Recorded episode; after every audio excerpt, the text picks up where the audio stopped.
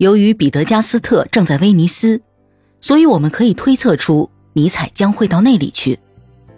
这个城市号称有上百个深刻的孤独者居住在其中，尼采也在那里住了几个星期，成了一个基本快乐的流浪者。彼得加斯特说，尼采在那里简直就是在虚度时光，他什么也不做，他不愿待在莱比锡的图书馆里。也不打算让自己躲在威尼斯的某个小房间里。他经常出去散步，去光顾那些不太干净的食品店。在那里，那些身份卑微却又有礼貌的下层人民会聚在那里吃饭。一旦光线太过强烈，尼采就会到阴凉的地方去放松一下自己的眼睛。快到黄昏时，他就开始了他那没完没了的散步。那个时候。他可以一直凝望远处的圣马克广场和广场上成群的鸽子，还有环礁湖和教堂。这些并不会让他的眼睛感到不适。他继续思索着作品下一步该怎么写。他想让自己的作品符合逻辑，又要自然生动，要简明扼要，又有丰富的细节。每个字身上都刻着神秘的烙印，但却叫人一看就会明白。总之，尼采就是想让自己的作品像他喜爱的威尼斯一样，有着最高的意志和优雅的狂想。我们可以看一下尼采在1887年11月写的《威尼斯的阴影》中的一页，他表达的已经十分明显了。一部需要完美思考的书，一，形式，文体，一种理想的独白，一切都要专注于深度。又要有渊博的外观，集中强调深刻的感情、虚弱以及不安。短暂的快乐，极度的平静，痛苦的减轻，白日的工作。要超越感情的表达，不能使用第一人称叙述，又得成为纯粹的个人性的抒发。可以说这是回忆录，但要用最具体、最锐利的方式描述最抽象的事物。他好像是个人经历过和遭受过的全部历史。要尽量多一些准确的、随处可见的事物和例证。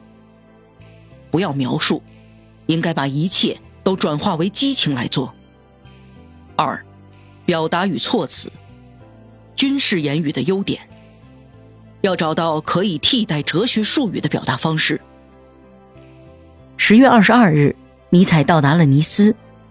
他在尼斯一共待了两个星期，期间发生了两件重要的事情：一是他失去了一个交往很久的朋友，另一个则是有了一个新的读者。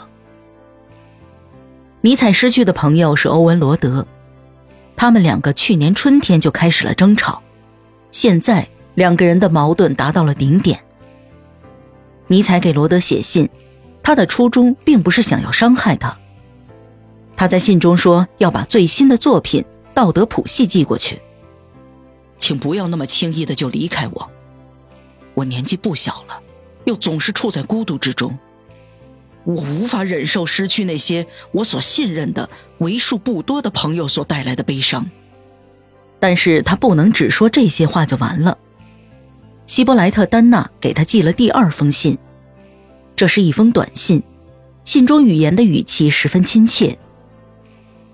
欧文·罗德在五月份给尼采的信中十分无理地批评了丹娜。尼采决定为他这位法国朋友辩护，就回信给罗德说：“请注意，我希望你能够不带任何偏见地去看待 M 丹娜。你想的和说的那些关于他的刻薄的话，让我很不高兴。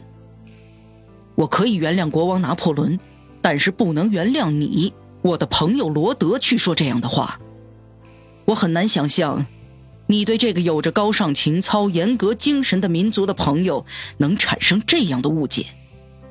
那么，你就不可能理解我作品中的任何东西，并且，你对我遭受的那些悲惨的命运，没有一点怀疑吗？对于这一点，你都不曾给我一点安慰与帮助，甚至连只言片语也没有。我已经四十三岁了，可是现在，我却像一个孩子一样孤独。